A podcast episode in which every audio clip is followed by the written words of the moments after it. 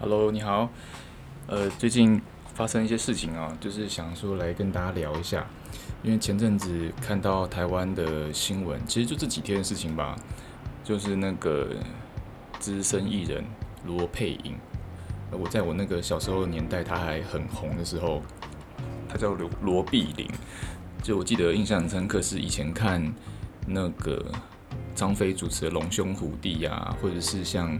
一些。各大综艺节目其实有罗碧玲在，其实都蛮好笑的，因为她她的脸就是都是笑眯眯的，然后她又很喜欢，就很我很喜欢看到她呛那个主持人，或者是之前上康熙来，她也会呛那个呃陈汉典嘛，所以我对她印象其实蛮蛮深刻的，就她跟她跟那个曲家瑞老师啊，其实两个的风格好像蛮像的哦，但是。当然有些细节不同，但是他们都很喜欢呛那个主持人跟呛周围的一些艺人，我觉得蛮好笑的。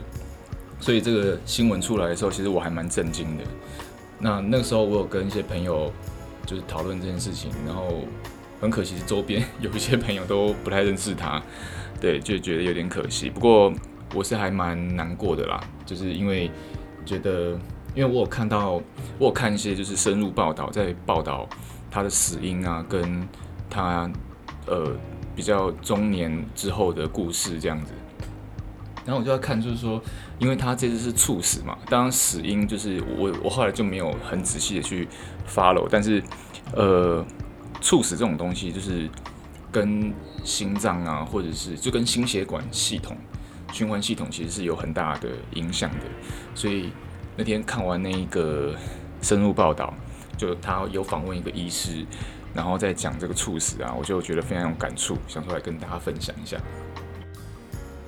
因为我之前学生时代是念生理学，然后神经科学跟呃细胞分子生物学其实也有涉猎过，所以我我是觉得蛮好的。就是以前我在研究所的时候念生理学，在念的过程中，会觉得这门科学对我来说其实是一个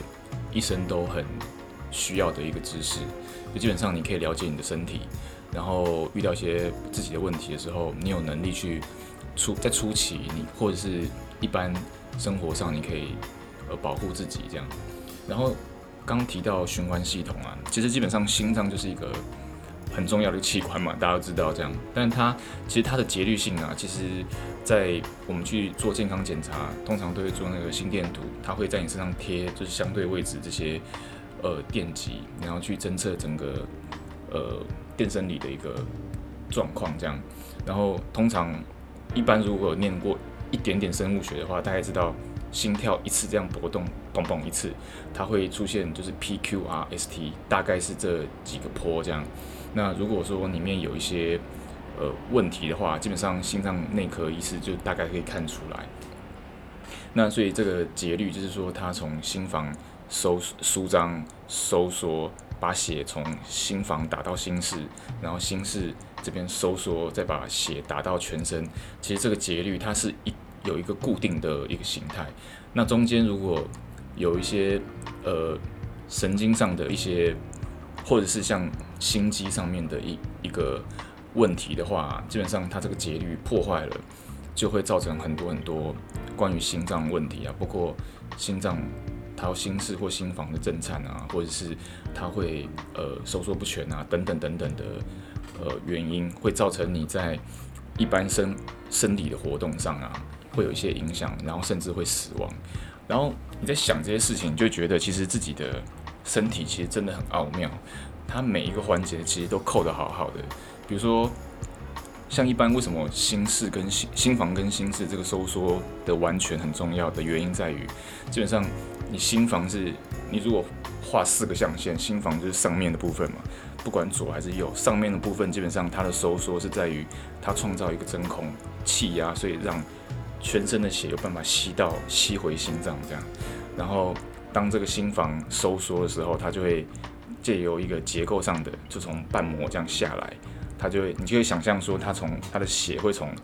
收缩回来的血呢，就会从心房移动到心室，然后心室再收缩，就会把呃血液打到全身，可以想象正常是这样子。但如果今天有个环节错，比如说你的，我随便举例子啊，比如说你的心房还没有打完全之前，心室可能就先跳了大概零点多秒这样子，然后累积下来就会造成一个问题，就是你打出去的血是不够的，因为你你的心房来来自心房的血还没有很完全的情况下，基本上比如说正常就是。十过来，十要打到全全身，这样的话才可以维持你的正常生理活动。但今天就是他来了，只有可能只有打到八的时候，你可能就把全部八的血打出去，所以就少了二嘛。所以在这过程中你，你你周边的组织它就会传出一个讯息说：“哎，我血不够，你赶快打。”所以它就会造成一个恶性循环，就是心房就会觉得，呃，心脏整个整个系统啊，它就会说啊，周边告诉我他血不够，所以我要打快一点这样。所以过程中就会造成心律不整，哦，然后有时候可能这样一下过不了，你可能就休克这样子，就是因为你可能打到脑部的血可能不够，或者是等等之类的。然后有时候就是说，比如说你打到周边，你的大腿的血不够，你到时候你可能刚好在下楼梯，你脚可能就突然一软，你可能就会跌下去这样子。所以其实这个节律性啊，其实在整个人的生理行为上其实是。很重要的一环，然后再加上可能你饮食的问题啊，或者是等等，你可能在循循环中可能有一些血块、小血块，或者是你的平常饮食可能吃太多这种不好的油脂，会累积在你的血管壁，它可能会让你的血管变得比较硬，比较容易破裂，或者是它可能在内部血管血。内源就是会堆积，造成血的，呃，它在它在流动的时候呢，它会产生一些呃流体力学上的问题啊，就是说它可能会造成一些扰动这样子。那这些东西都可能会造成你的血血管不健康。那如果血管一旦不健康，如果是发生在不管发生在哪里，其实都还蛮危险的。那如果是发生在你的大脑，其实如果它突然就这样。破了一下，破了一个洞，或者是说有血块变成血血栓，然后堵在某一处的某一个脑区的血管，就是脑脑血管，这样的话也会让你造成就是就是所谓的中风。那其实这些东西都是很很细小的原因，但它只要跟循环有关系，其实基本上只要是小小的问题啊，基本上都会造成可能会造成死亡。还有包括就是心脏本身，心脏它在不动不断的搏动的过程中，它是其实是需要能量的，就是心肌是需要能量的。那这个心肌的能量来源其实是来自于冠状动脉，就是如果是以结构学来呃组织解剖学来看的话，就是心脏一颗它外面会有呃类似手这样的一个结构，就是抓住心脏。上面会有很多血管这样子，那那个就是冠状动脉。那当如果说今天在冠状动脉它可能有产生血栓，或者是它某个部分的血管堵住了，那这样的话心肌它可能就没有办法吸收到很完整的养分啊，或者是氧气，所以就可能造成心肌可能会痉挛，或者是它可能就会坏死。那这样的话就爆造成就整个心脏是坏掉了，就没有办法跳。所以即便它的神经系统是正常的，就是因为心脏会跳动，本身就是跟它里面的这电线有关系，神经有关系，它会有一个节律性。即便这个节律的这个电线啊，神经系统它是正常的，但当心肌就是没有办法呃正常供应功能的话，它基本上心脏会坏掉，就整个就不会跳。所以上面讲这些心脏啊、循环血管这些东西，就是。它都是反映在一些小的部分，但是一旦，而且因为这些东西很难提早察觉，就是你没有办法每次的去检查你的冠状动脉是不是正常啊，然后，呃，你的脑血管是不是正常这样子，所以其实真的只能靠平常饮食啊，或者是定期的去做健康检查来。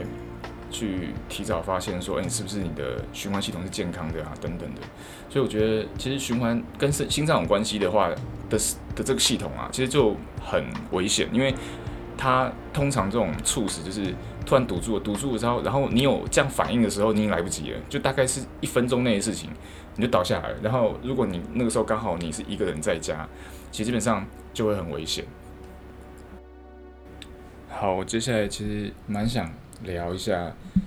呃，从分子生物学角度来看寿命，就是看死亡，它是一个怎么样的一个形态呢？呃，我在想要怎么样用尽可能用你可以了解，即便你今天不是念医学的人的角度，要怎么样去理解这件事情？很简单讲，所以我用很简单，尽尽可能减少专有名词。我们人组成人的最小单位就是细胞，那细胞它每一天都会进行复制、死死亡、复制、死亡的这样的一个循环。哦，那呃。那它这个细胞在复制的时候啊，它其实启动的是靠它的基因，靠它的 DNA 嘛，就是它有染色体。那染染色体本身就是由 DNA 这样子不断重复缠绕而成的一个结构，所以我们就谈 DNA 好了。那 DNA 基本上它就是由四个不同的分子一个化学结构的化学物质组成的，它就是 AT。A T C G，然后你可以想说 A T C G C G T A 这样子，就是不断循环，会变成一个你属于你自己的一个特征，它就是所谓的基因嘛。对，所以 DNA 它就是有很多很多这四个呃化学物质，它不断的进行一个特殊的排列组合而成的。那当 DNA 它其实在复制的时候啊，它就会带它的它的。整个结构的问题，所以 DNA 在进行复制的时候，它就是会带走一些末端的序列。那你说，诶，那这样的话，我 DNA 不就坏了吗？就是它每次都带走几个，那这样的话，DNA 不是会越来越短吗？对，DNA 会越来越短。不过你不用担心，因为人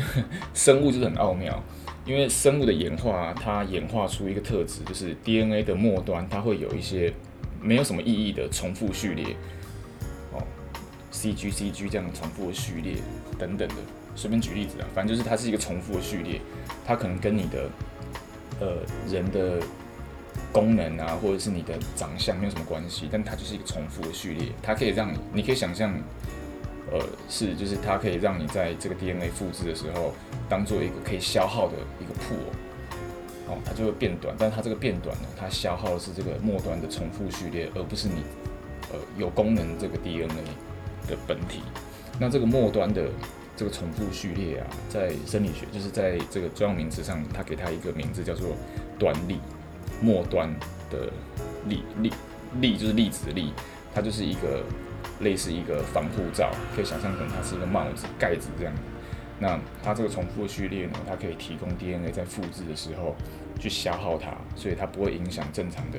DNA 的本体。那你说今天当这个端粒如果消耗掉，伤害到这个 DNA 的本体怎么办？因为细胞本本身会一直复制嘛，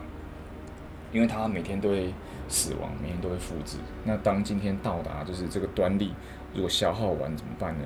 对，那细胞在这个时候它就会收到一个讯息，就是说哦，我的端粒已经没有了，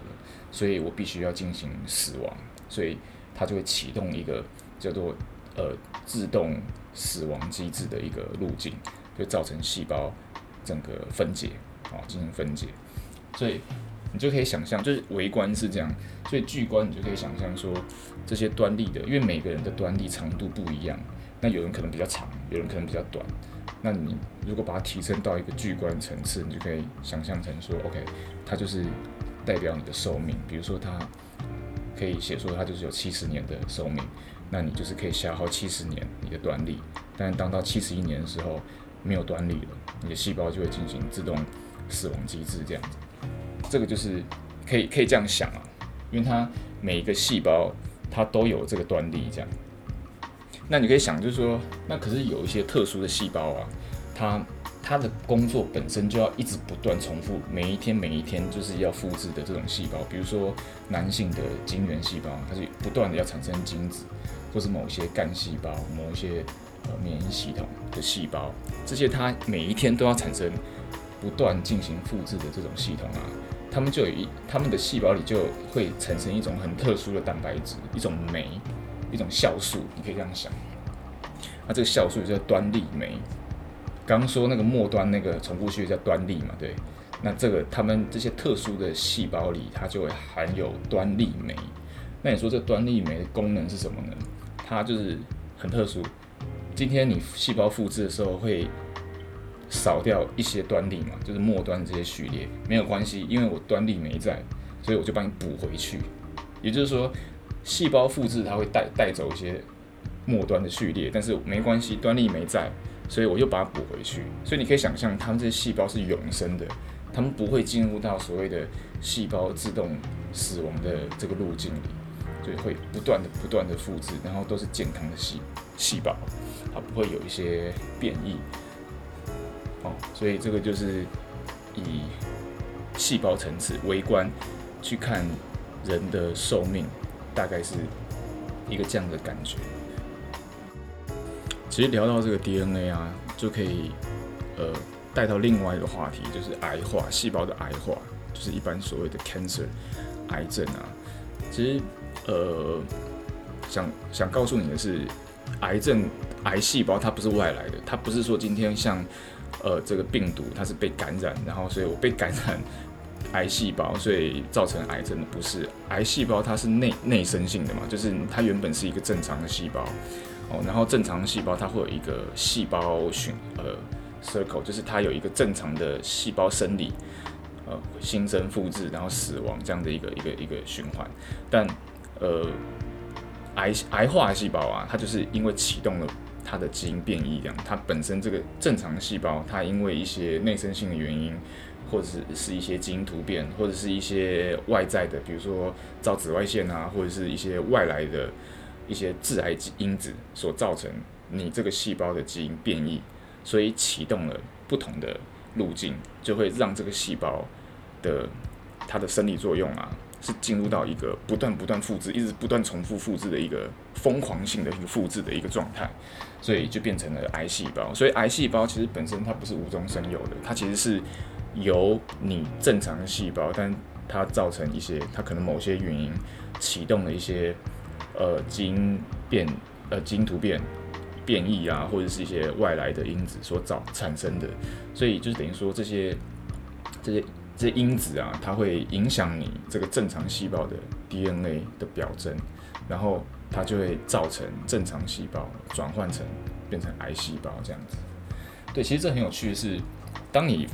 能了解这方面的知识，你就会知道原来人活着真的是很不容易。因为每一天其实基基本上 DNA 会在复制的时候，我们刚刚有讲到，就是说它的末端的那个端粒会消耗，所以每一天其实你的细胞都，其实你今天的细胞此时此刻跟你讲话的同时，这个细胞其实是最年轻的嘛，就跟我们人一样，每一天的此时此刻都是最年轻的，这是微观跟巨观差别。但就是细胞其实在。呃，复制新生过程中，基本上端粒会不断变短，你的 DNA 会变不断的变变短，这是第一个。第二个是在复制的过程中，难免会出错嘛，因为它就是很长很长的 DNA，然后你在复制的过程中可能会，你你因为它就是 A T C G A T C G 一些一些组排列组合组合成你的属于你，呃，你你的 code 就是你的你的程式，就是你的你的怎么讲呢？你的属于你我 Eason，就是因为我有这样特殊的。排列组合，所以造成我嘛，对，所以你在复制的过程中，比如说 A T C G A T C G 这样下去，其实没什么问题。但如果当你的 A T C G 突然变成就是刚好错了一个 A T G G 好了这样子，搞不好你就 G G 了，你就是 你的你的细胞就 G G 这样，可能为什么呢？因为有可能就是说，因为这些这些 DNA 序列它最后会产生。有功能性的蛋白质嘛，因为蛋白质它其实基本上这比较生化学，就是它会折叠这样子，它会变成这种折叠可能是 A 蛋白，可是折叠角度不一样，它可能就会有不同的功能性，它可能就会变成 B 蛋白。所以你想想看，就是说你在复制的过程中，可能在一个 code 可能错了这样子，那这个错了可能会有可能会一样的产生一样的 A 蛋白，可是有有部分情况它可能会产生 B 蛋白。那这个 B 蛋白的功能可能就跟你原本需要、可希望它表现出来的功能就不一样。那你想想看啊，因为有一些其实是蛋白质是拿出来就是抗癌的嘛。我很简单是这样讲，就是说某些功能性它可能是有一些防护的功能啊，或者是它可能会帮助你的呃身体更健康的功能的蛋白质，但是因为今天你复制出了错误，哦，那这个错误呢，就是没有被修复，所以它就可能就会造成就是说这个功这个蛋白质就没有功能，那这个这个错误在累积的情况下，就会造成你身体会有一些变异，或者是有可能会让细胞变成癌化。哦，那所以其实很简单讲的，但我觉得可以放心的是，人其实有免疫系统，他会去每天都会杀死这些癌细胞嘛。最有名就是 NK cell，就是自然杀手细胞。对，那它就是针对就是癌细胞啊，或者是一些外来的一些这些不好的呃外来的细菌啊，这种病毒会提高免疫力的。就是他们其实内我们人体的内部都有一些机制去。呃，修复这个癌细胞，杀死癌细胞，然后在整个 DNA 复制的状态下，其实也是有 proofreading，就是你去校正正常的，如果你错了没关系，我我可以校正，校正回来正确的。所以其实你就会觉得说，就是人在活能够活在这个世界上啊，其实基本上不管是从生理学角度来看，或从呃分子生物学角度来看，都是一个很精密的调整。所以我知道这些。背景知识之后啊，你就会觉得很感恩。就你先感恩你自己，你的 这些小帮手帮助你，就是活在让你是正常表现这样子。对，然后一方面也觉得说，哇，这个生命真的是很厉害，生物哈，就是身为一个人类，其实像动物也是啊，动物它也是需要细胞复制啊这些东西的。所以就是只要是生命能够存活在这个地球上，其实基本上真的是每一天都要感恩。然后最后想跟你分享，呃，我在研究所的时候有听过柯批就是柯文哲演的课这样。然后其实我蛮喜欢他上生死学，就是关于他怎么看生死。那我觉得他很酷的是，他可以从科学角度，然后一直延伸到热力学、物理学角度，然后最后还可以提到一点哲学角度去看生死，这样看死亡啊。那我我今天就想跟你分享一个很简单，就是我自己也觉得很很有趣的，就是他从热力学角度、热力学角度去看死亡是怎么看的，这样。那呃，就是有有简单念过物理学的人知道，就是热力学有三大定律嘛，就是我就是这这我不真不讲了，反正总之里面有一个定律是它的，我们人都只要是物体，它都会产生熵，就是呃英文怎么说呢？entropy 这边就是反正就是一个一个。一个数值这样子，OK，不好意思，我用手机响了。好，OK，大概剪掉。那呃，刚刚讲熵啊，对，OK。那今天就是热力学，很简单，就是你可以，你要，他们就是世界上的东西呢，都是倾向走向最低能量、最大乱度。好，那像我们身为以人来举例子，我们身为一个物体，一个生物体，它是有。很多很多细小的分子啊，细胞啊，构成组织，然后构成系统，构成一个个体。那这个本身是需要位能的，也就是说，今天你要一个组织，大家手拉手牵着，然后变成一个呃特殊的、特有的一个架构，它其实是需要能量的嘛，对不对？因为今天你首先要克服，你要你要跟人牵手这样子，然后而且这个组这个组织它不会有一个人突然觉得说，哎，不好意思，我要去尿尿，所以我要先离开一下。就不行嘛，因为你你一离开，其实基本上这个结构就就错了这样子，所以其实你要维持一个组织跟个体啊，其实是需要能量的。那这个在热力学上其实就是违反热力学的定律这样子，因为它是需要位能，所以呃，它就是不是倾向最低能量，所以通常要解这个东西啊，就是它必须要产生一个负能，也就是说它必须要人要就是物体存存在，它会呃。因为这个存在它是需要耗能，所以它必须要去破坏环境，去得到能量。这样，比如说你要吃食物啊，或者是呃你要消耗一些周环境中的能量这样子，或者甚至就是讲比较具观点，就是你可能会破坏这个环境，因为你要存活，所以你得破坏这个环境，得到你的能量的来源、食物的来源啊，等等等等的。对，所以是人的存在本身就是它是。